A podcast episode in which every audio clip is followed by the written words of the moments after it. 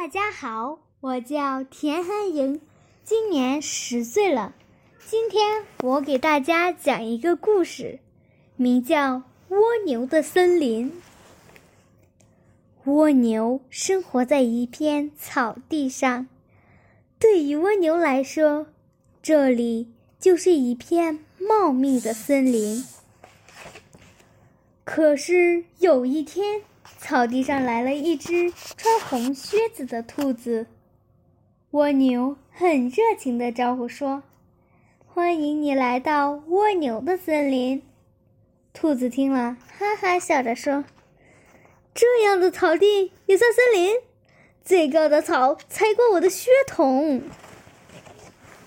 于是，兔子就给蜗牛描述了真正的森林。那是有着许多高大树木的地方，蜗牛很吃惊。世界上还有这样的地方，他决定去寻找真正的森林。蜗牛上路什么也不用带，它背上的壳就是它的一切。当它把身体缩进去的时候，它就在休息；当它把身体伸出来的时候，他就在赶路，这样过了许多天。这天，蜗牛看见四根巨大的树干，啊，这样的大树只有森林里才有啊！蜗牛很高兴，他觉得自己终于到了森林。可是，森林这么大，蜗牛站在地上是看不清楚的。他决定沿着树干一直往上爬。这是一棵多么老的树呀！蜗牛一边爬一边想着。蜗牛爬到顶上的时候，感觉到刺眼的阳光。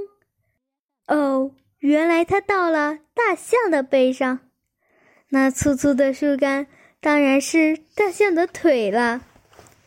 大象一点儿也不知道背上有一只蜗牛，踱着步子慢悠悠地走进森林。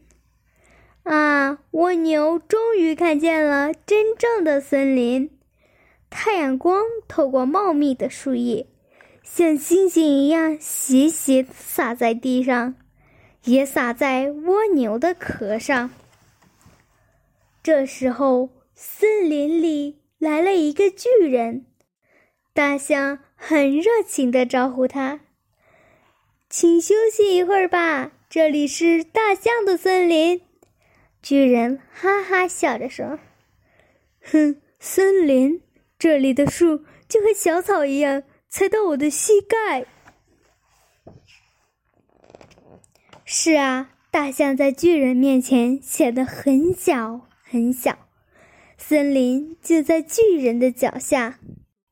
巨人说：“再见，小小的大象，我要到我自己的森林里去了。”对呀，巨人一定有着巨大的森林。当大象又经过草地的时候，蜗牛顺着它长长的鼻子滑下来。兔子看见这一切的时候。简直惊呆蜗牛安安心心的住在自己的森林里了。